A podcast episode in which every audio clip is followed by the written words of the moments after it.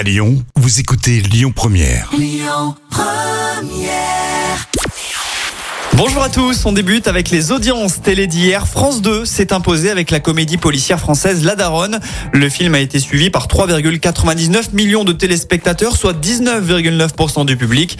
TF1 est deuxième grâce à la diffusion du film Wonder Woman 1984, 3,59 millions de suiveurs. M6 termine troisième avec Capital, qui avait pour thème la folie des prix, crédit à la hausse, les nouvelles batailles de l'immobilier.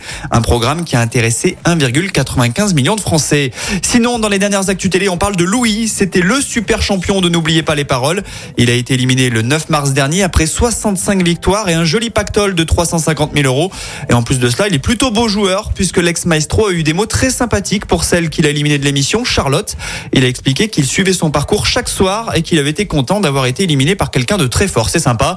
Autre news télé, lui doit tout à ses cheveux ou presque. Laurent Delahousse, le beau gosse du PAF, s'est confié à Society et il admet qu'il a construit sa notoriété autour de sa carrière de journaliste évidemment, mais également de sa coupe. Ma capillarité a fait une partie de ma carrière, concède-t-il.